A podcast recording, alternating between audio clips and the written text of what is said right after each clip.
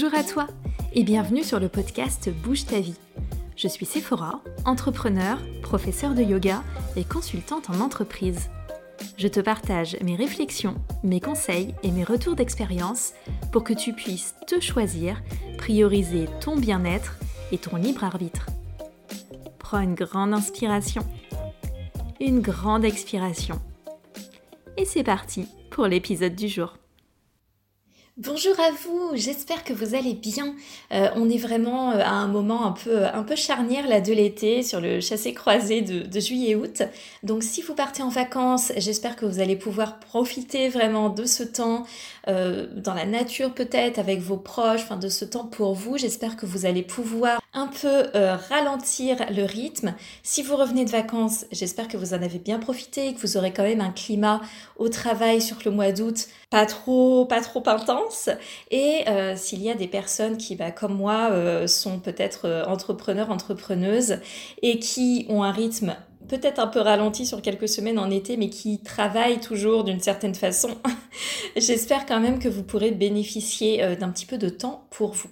Alors, avant de démarrer officiellement cet épisode de podcast, je voulais vous prévenir qu'il y a le programme 3 semaines au top qui est sorti et qui démarre ce lundi 2 août. Donc, si jamais vous êtes en train d'écouter le podcast à sa sortie, eh bien, le démarrage du programme est aujourd'hui.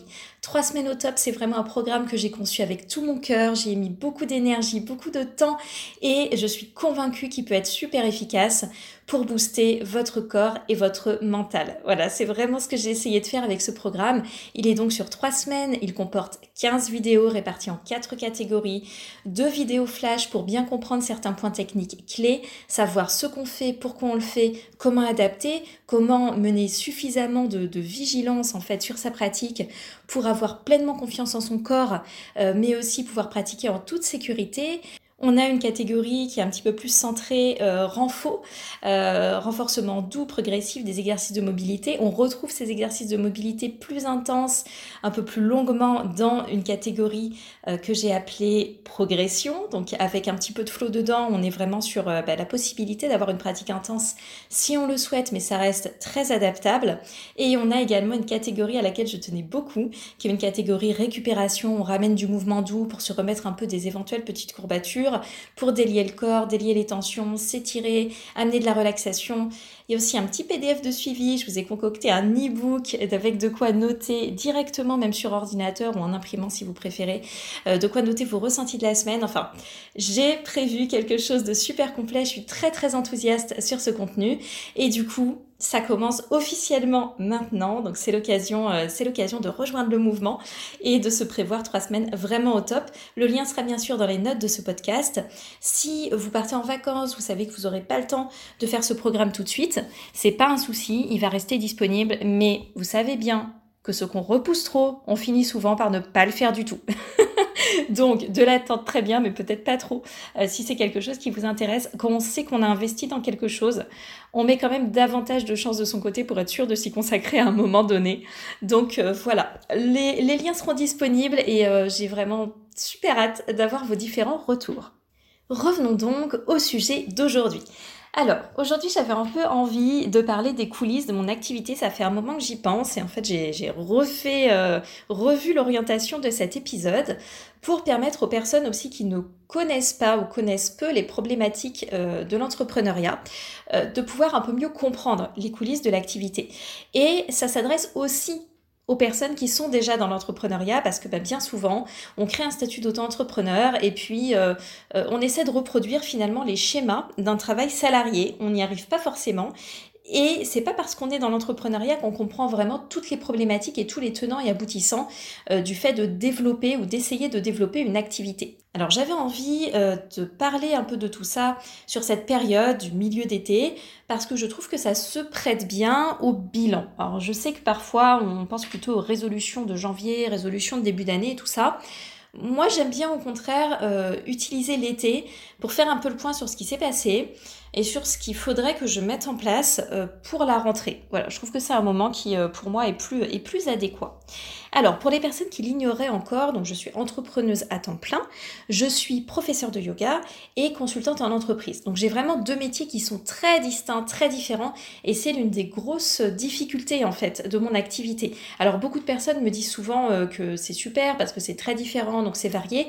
Oui, enfin c'est non, c'est vraiment plus compliqué que facile. Voilà, je pense que euh, on, trouverait plus d'affinité entre professeur de yoga et je sais pas sophrologue. Je veux pas dire que ce serait super simple, hein, bien sûr, mais là je me retrouve avec une activité professeur de yoga qui me crée un emploi du temps très morcelé et une activité consultante qui me nécessite des grandes plages de temps pour me concentrer, me concentrer pardon, sur des sujets euh, très intellectuels, on va dire, parce que je travaille sur euh, de la rédaction technique et tout ça, des sujets financiers, fiscaux, donc ça me demande des grandes plages d'attention et la combinaison des deux est pas évidente. Donc c'est deux activités avec des contraintes très distinctes. Euh, il y a eu en plus une évolution tout au long de cette année dernière qui est que la partie yoga est devenue davantage en ligne. Donc euh, je suis davantage entrepreneuse digitale, on va dire, euh, maintenant, tout au long de cette année qui s'est écoulée et pour la suite également. Il y aura une reprise de présentiel pour la rentrée 2021.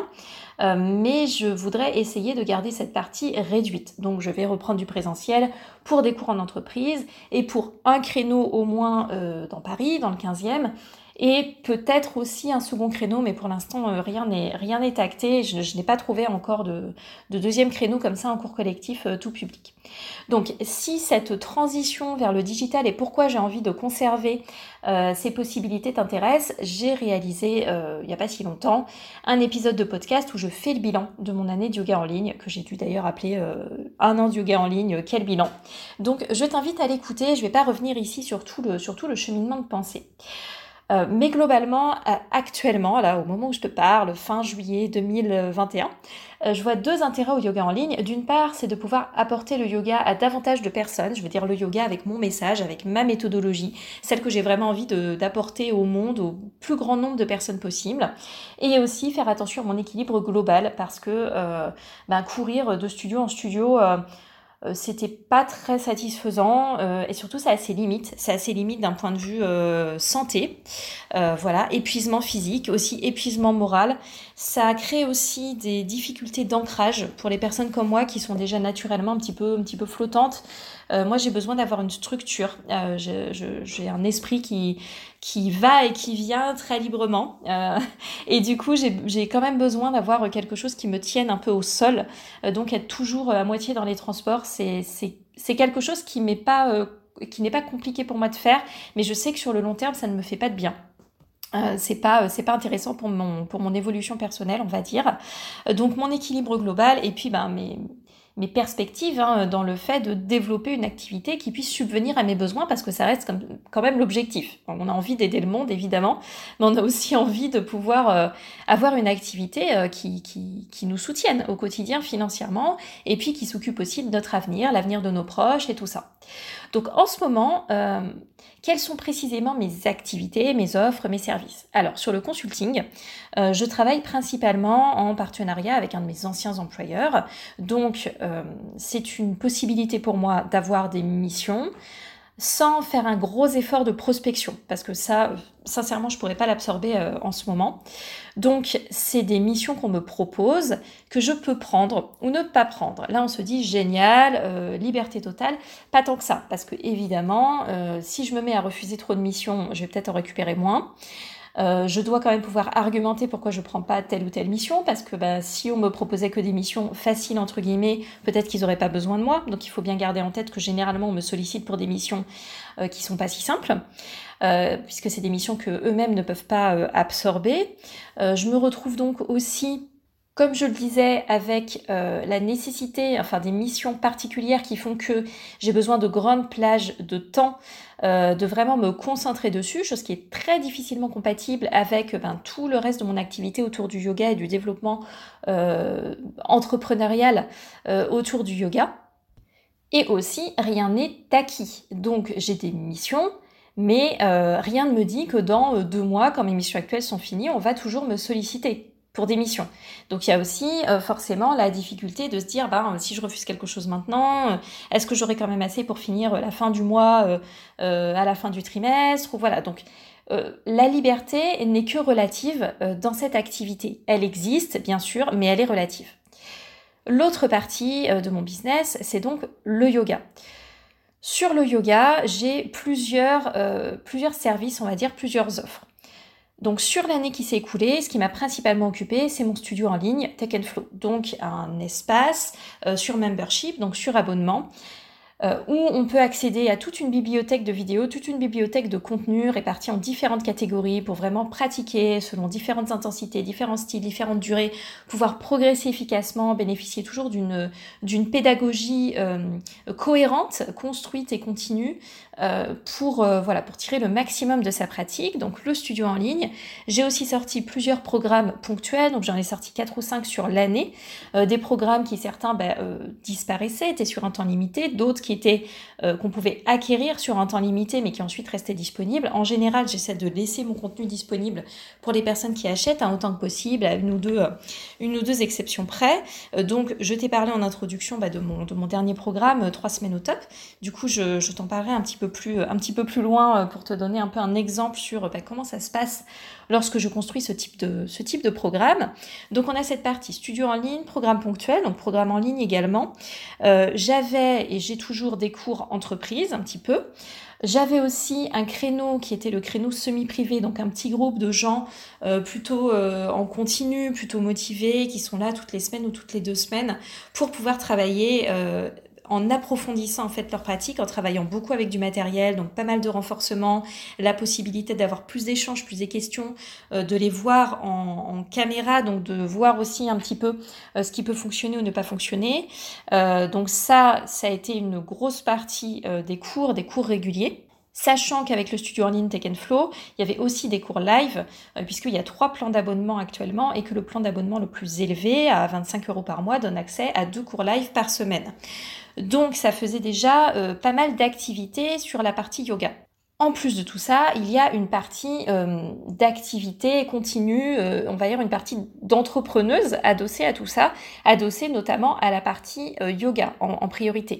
Donc tout ce qui est ben, création de contenu. création de contenu, on pense aux vidéos par exemple ou à la préparation des cours, mais il y a aussi la préparation du contenu pour par exemple les réseaux sociaux, la création de visuels, la création des textes, tout ce qui est ben, planification de ces, de ces contenus, la création du podcast maintenant. Euh, il y a une notion également de travail sur la stratégie globale qu'il faut toujours euh, affiner, remettre en question, etc. La gestion des réseaux sociaux, répondre aux commentaires, euh, avoir suffisamment de présence sur les réseaux sociaux pour essayer d'augmenter aussi sa visibilité, pouvoir s'adresser du coup à de nouvelles personnes et pouvoir proposer ma méthode du yoga à, toujours davantage de personnes. Ça reste quand même l'objectif. Donc les différentes demandes reçues par les réseaux, par mail, par le système de, chat aussi pour les membres, pour les membres Tech Flow, toute une partie de communication générale avec la newsletter, euh, la newsletter hebdomadaire euh, globale, mais aussi les newsletters spécifiques à Tech Flow, euh, toute une partie d'administratif et de comptabilité, il y a aussi toute une partie bah, technique, hein. je travaille avec des outils, des logiciels, des caméras, donc voilà, il y a tout ça, tout ça à gérer. Bref, une quantité très grande de choses à considérer. Et donc finalement, au milieu de tout ça, euh, je pense que vous comprenez déjà, mais l'organisation n'est pas évidente à trouver. Ça a été aussi une, année euh, très mouvante et euh, ben, j'ai dû, j'ai dû revoir constamment mes choix et c'est loin, loin d'être fini. Donc je voudrais donner un petit, un petit exemple de, de, de ce que, de l'implication en fait que nécessitent certains de ces projets. Donc par exemple le studio en ligne Tech Flow parce que je me retrouve assez régulièrement avec des questions. Et je sens qu'il y a curiosité et croyance sur le fait que euh, ben voilà euh, je récupère de l'argent tous les mois. Et puis euh, c'est un truc qui tourne tout seul. Il y a des profs de yoga qui me demandent régulièrement mais comment j'ai pu faire pour avoir des élèves et tout ça. Alors ben, en travaillant en créant des liens sincères, honnêtes avec les personnes depuis le tout début que j'ai enseigné, en prenant sur moi de, de faire des locations de salles où j'étais totalement à perte, où euh, au début j'avais peut-être qu'une ou deux personnes. Euh, et ces personnes, j'essayais d'y accorder tout mon temps et toute mon attention. Et à chaque cours que je donnais, à chaque type de cours que je donnais et qui s'arrêtait, parce qu'il y avait euh, très souvent des cours qui ben, s'arrêtaient, reprenaient à chaque fois, bah, il y avait une ou deux personnes qui trouvaient leur bonheur dans ma façon d'enseigner. Et donc c'est comme ça qu'on construit, je pense, une communauté de personnes avec qui on partage certaines valeurs qui sont sensibles à ce qu'on propose, à notre méthodologie, à notre intégrité. voilà, c'était pas, c'est pas par magie, c'est pas par pub, c'est pas par accompagnement marketing, c'est par sincérité euh, honnêteté et travail euh, fourni, voilà, constamment. C'est aussi simple que ça et aussi difficile que ça, on va dire. Donc sur Tech Flow, euh, j'ai eu un très gros effort déjà au début pour étoffer la bibliothèque de contenu. Énormément, énormément de tournages. Il y a entre 100 et 150 vidéos sur la plateforme actuellement, je pense peut-être même un peu plus. Donc actuellement, j'ai essayé de réguler un petit peu tout ça. Il y a les cours live, donc qui sont deux cours live par semaine actuellement, évidemment des cours que je dois euh, préparer et que je dois donner. Il y a également la gestion de la communication générale, donc les news, deux news par semaine euh, en moyenne, et puis ben, la gestion, éventuellement des commentaires, des demandes en chat, etc. il y a aussi le fait de créer des vidéos spécifiques euh, pour Tech Flow, parce que sur Tech Flow, ce n'est pas une bibliothèque de replay, il y a certains replays, mais c'est une petite partie de la plateforme, il y a aussi beaucoup de contenu que je construis exprès pour Tech Flow. Donc ça implique de la préparation, du tournage, du montage, l'export, l'upload sur la plateforme. Euh, et il y a aussi pour les membres techniques, mais d'autres personnes peuvent se joindre aussi, euh, simplement c'est pas inclus dans leur abonnement, il y a un atelier tous les deux à trois mois euh, qui me prend en général trois heures de préparation et de présence. Il y a aussi évidemment un temps d'occupation mentale qui ne peut pas se quantifier, mais évidemment, il y a certains projets, certains produits auxquels je pense constamment. Tech Flow, j'y pense très très très souvent. Il est en toile de fond dans mon esprit constamment.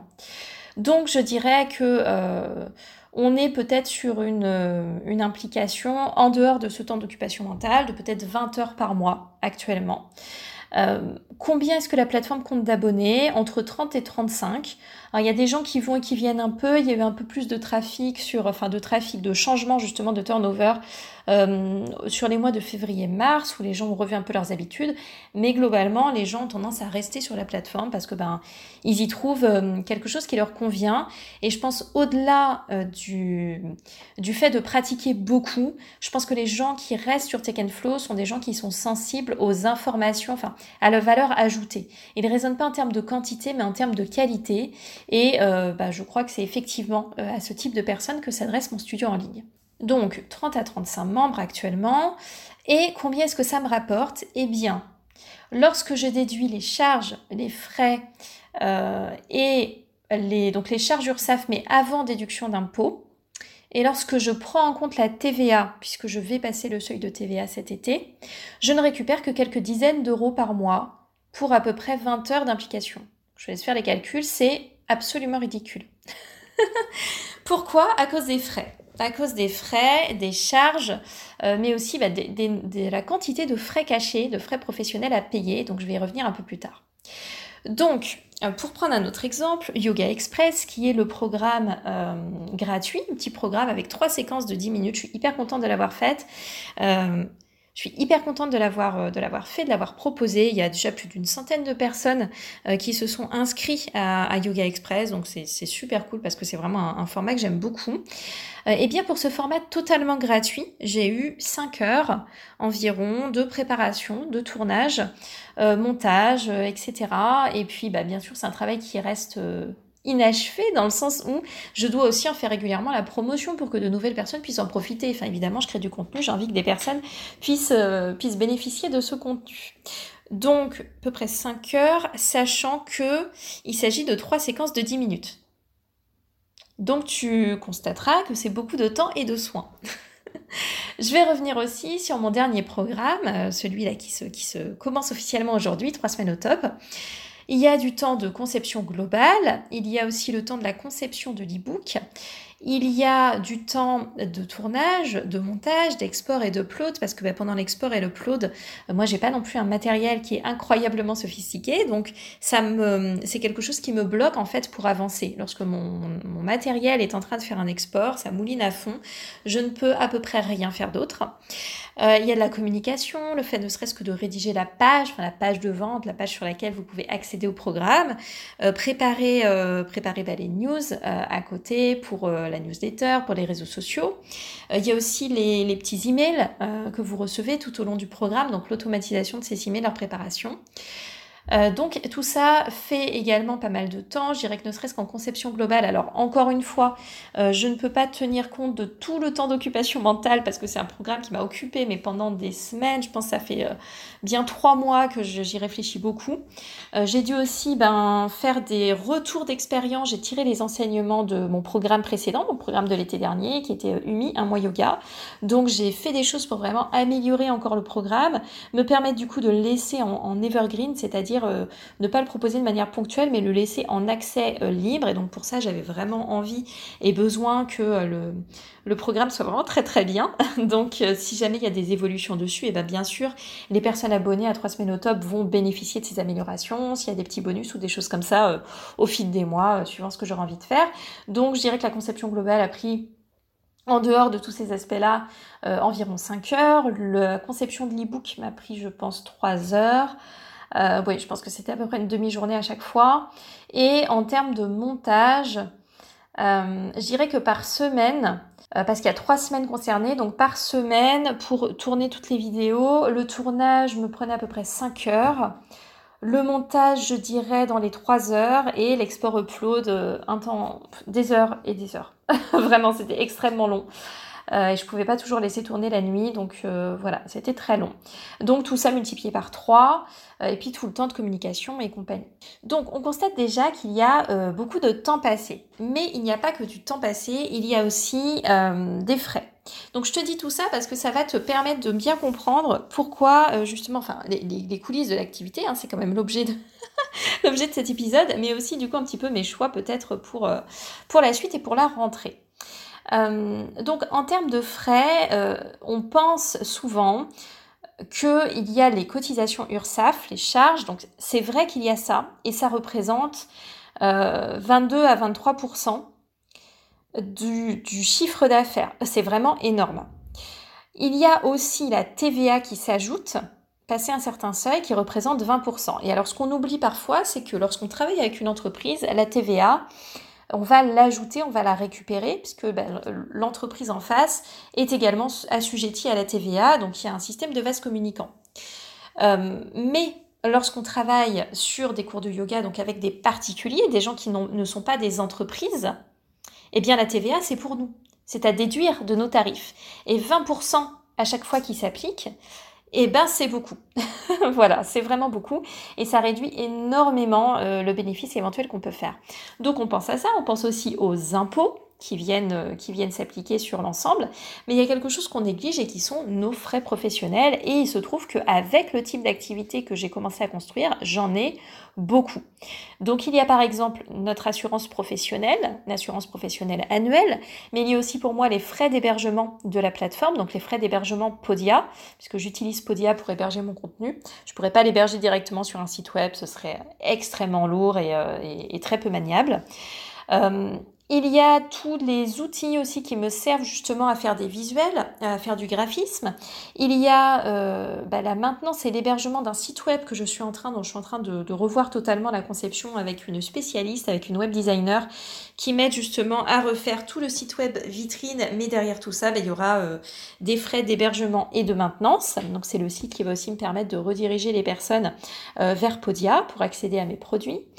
Il y a euh, potentiellement un outil euh, de gestion de liste email pour les automatisations, m'assurer autant que possible que vous ayez les bonnes informations au bon moment lorsque c'est des automatisations sur des produits, euh, mais aussi tout simplement bah, gérer la newsletter.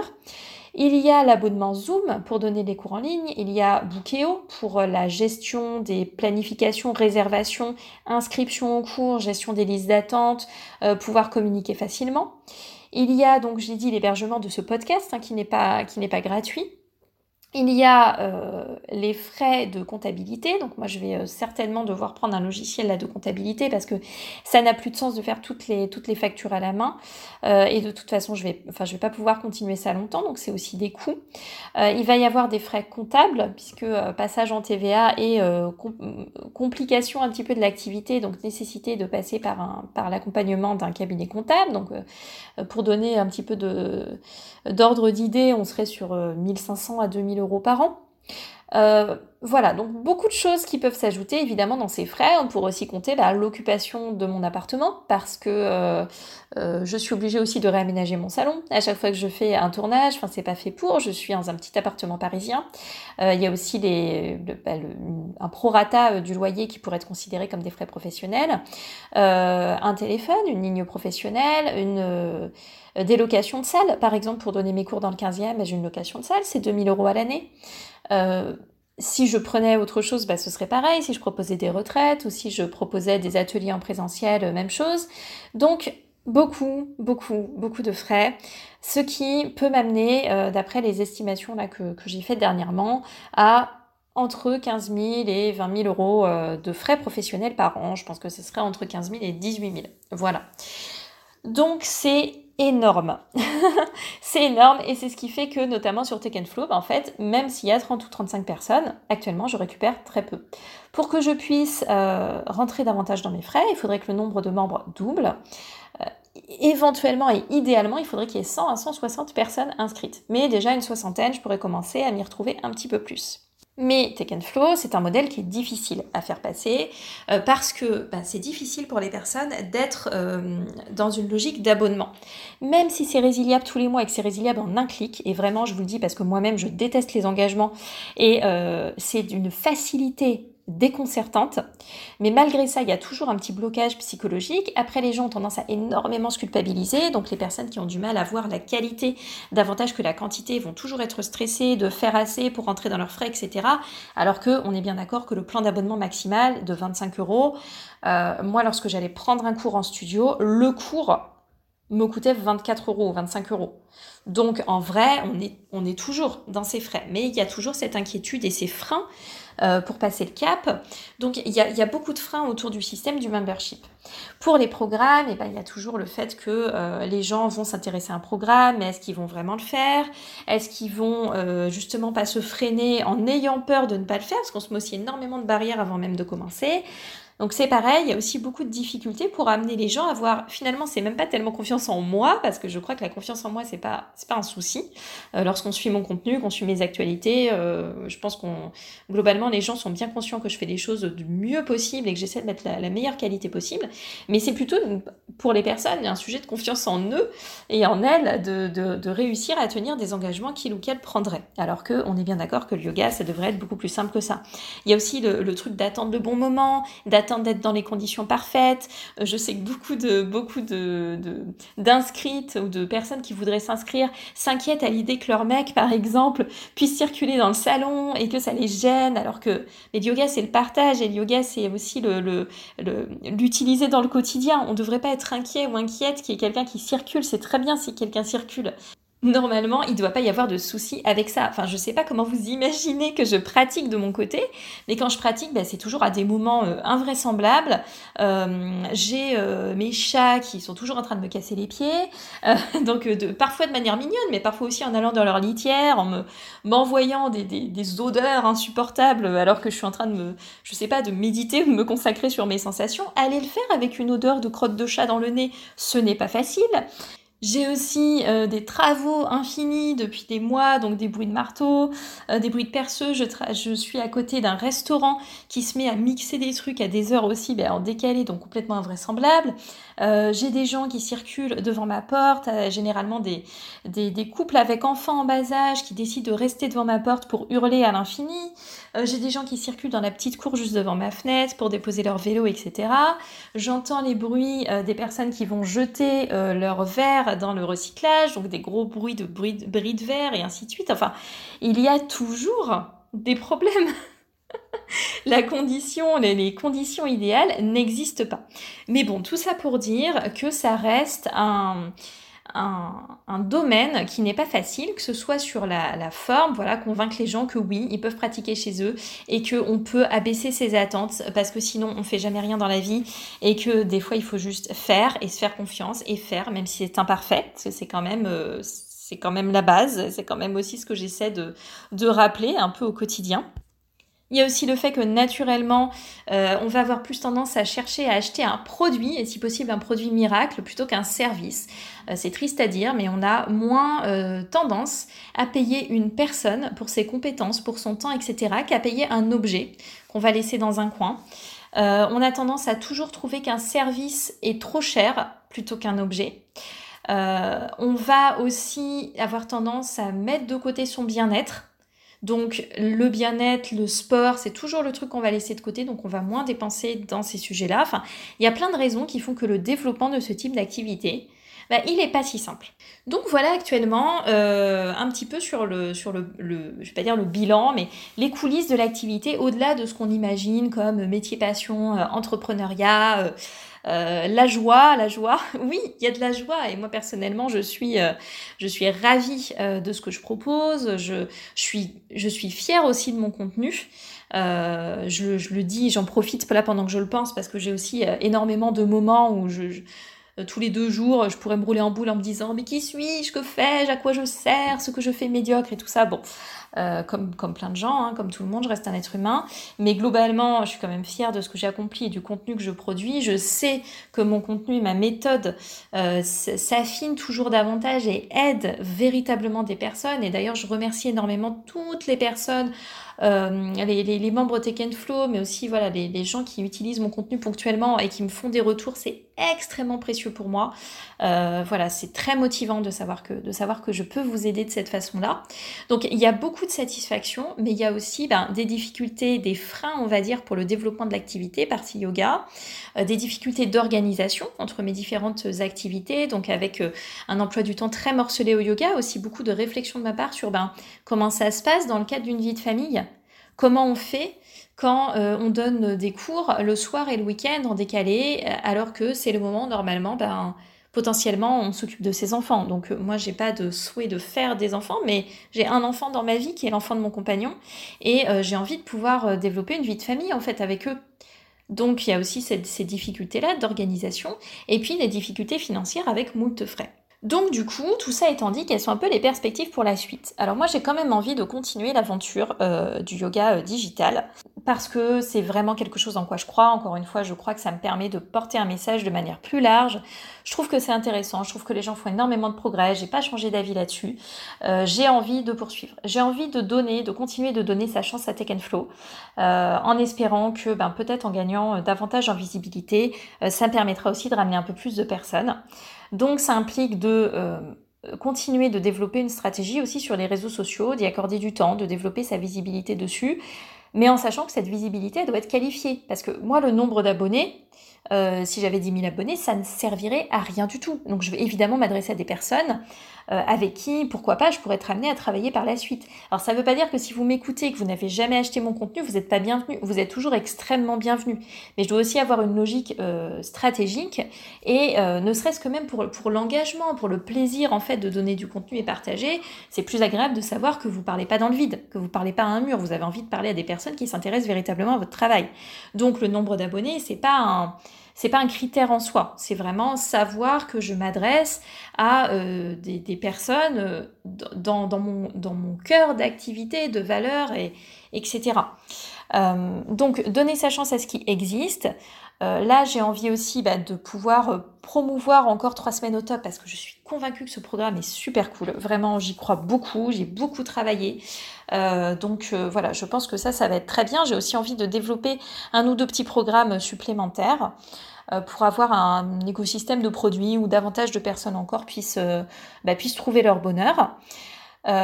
En termes d'organisation, je voudrais du coup en profiter pour essayer de continuer de clarifier encore un peu plus, donc de m'organiser un petit peu plus. Alors au mois, c'est compliqué pour moi, mais peut-être toutes les deux semaines.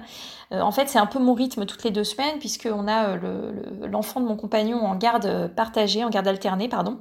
Euh, donc il y a une semaine où on l'a une semaine où il est chez sa, il est chez sa maman. et du coup, ben moi j'ai plutôt, j'ai plutôt besoin de raisonner comme ça toutes les deux semaines. Donc comment faire pour que je n'ai pas toutes mes soirées prises et qui m'empêchent potentiellement potentiellement de passer du temps, de passer du temps avec eux en famille. comment faire pour ben, essayer de garder du temps pour travailler sur mon business, mais aussi, d'un point de vue stratégique, mais aussi du temps pour la création de contenu, création de contenu gratuite, hein, qui est sur justement tout ce qui est Instagram, podcast et tout ça, tout en gardant du temps ben, pour donner les cours, aussi tourner les vidéos et puis ben, faire des missions de consulting. Voilà comment faire pour euh, que tout ça se développe pour apporter un chiffre d'affaires suffisant, mais en me permettant de réduire un petit peu la part consulting, parce que là, elle m'a pris énormément de temps. Euh, sur les derniers mois, ça a été vraiment difficile et c'est loin d'être fini. Et au moment où je tourne cet épisode, j'ai encore des... Enfin, euh, il y, a des, des extensions de missions dont je ne peux pas me passer, dans le sens je ne peux pas le déléguer, personne d'autre ne peut le faire à ma place.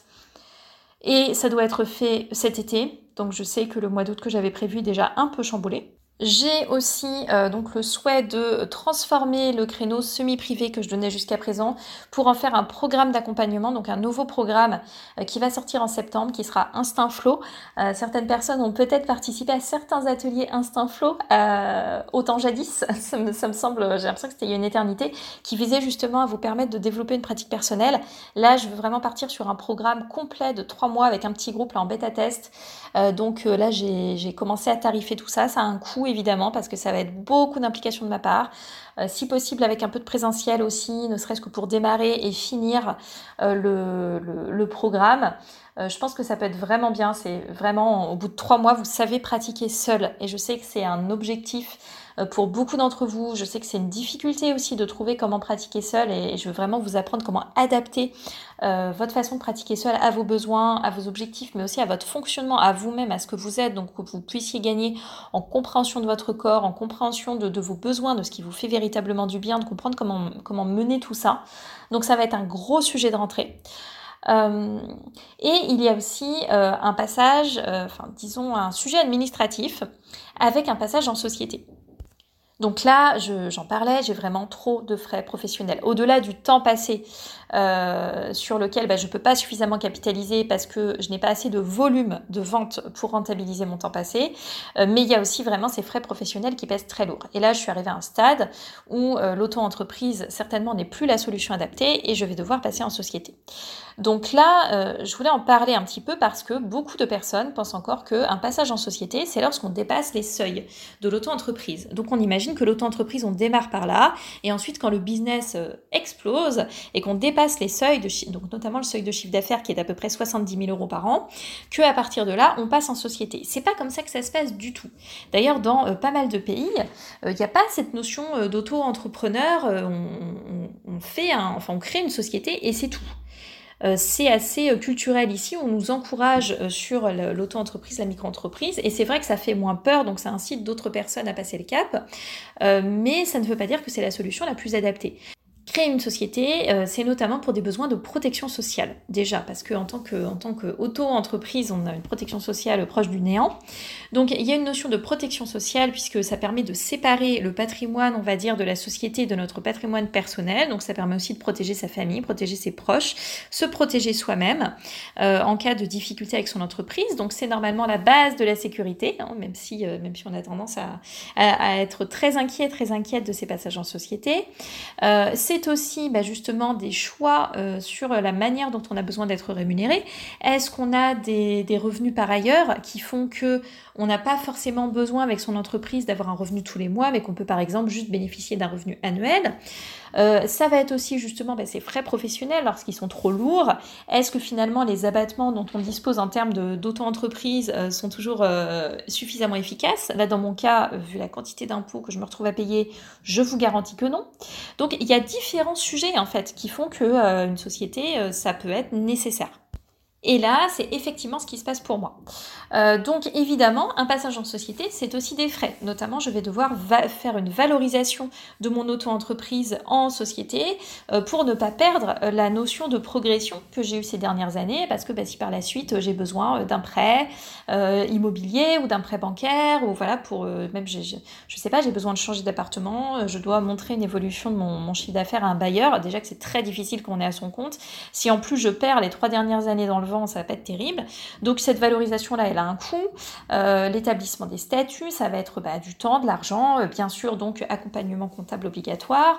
la nécessité de faire valider son bilan de fin d'année par un cabinet, donc c'est en général un coût de 500 euros supplémentaires, en plus de un accompagnement comptable qui est généralement d'une centaine d'euros par mois. Enfin, il y a beaucoup, beaucoup de, choses à considérer, de frais, de choses à réfléchir, mais euh, il n'empêche que pour pouvoir essayer de développer davantage, étant donné que ben, les frais grandissent avec les projets, euh, le passage en société paraît indispensable. Alors, je rappelle aussi que lorsqu'on pense que, enfin, on pense que les frais professionnels, c'est l'argent de l'entreprise, donc euh, c'est transparent. on raisonne parfois avec une, un point de vue de salarié. Moi aussi, j'étais en entreprise, salarié, et je voyais des personnes qui utilisaient la carte de la société, pouvaient passer des trucs en note de frais et tout ça. Euh, et là, c'est gratuit pour le salarié. On est d'accord, ça coûte à la société, mais c'est gratuit. Tandis que là, quand on fait un passage en société, on est la société. Donc les frais professionnels, même s'ils sont comptabilisés d'une autre façon, il faut toujours les payer. On est bien d'accord. C'est pas on fait passer tout ce qu'on peut, on dépense à gogo, on, se roule dans des liasses de billets. C'est pas ça qui se passe. Hein. Tous les frais ne disparaissent pas. Ils sont toujours là. Ils sont juste comptabilisés d'une certaine façon pour éviter de euh, se retrouver dans une galère pas possible euh, au moment de payer ses impôts.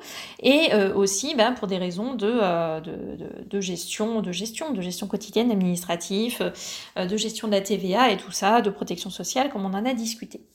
Donc voilà un petit peu ce qui se profile euh, pour la suite. Donc euh, beaucoup de réflexions du coup pour cet été. Là je pense que vous le, comprenez. Euh, j'espère de tout cœur que je vais pouvoir continuer à mener mes projets, que je vais pouvoir vous proposer toujours plus de contenu. Évidemment ben, tout ça dépend de, la, réponse en face. Hein. Si, S'il y a plus de personnes qui consomment, qui utilisent, qui bénéficient de ce que je propose, et eh bien évidemment, je peux proposer davantage. Euh, donc c'est tout ce que je me souhaite pour cette, euh, pour cette prochaine année.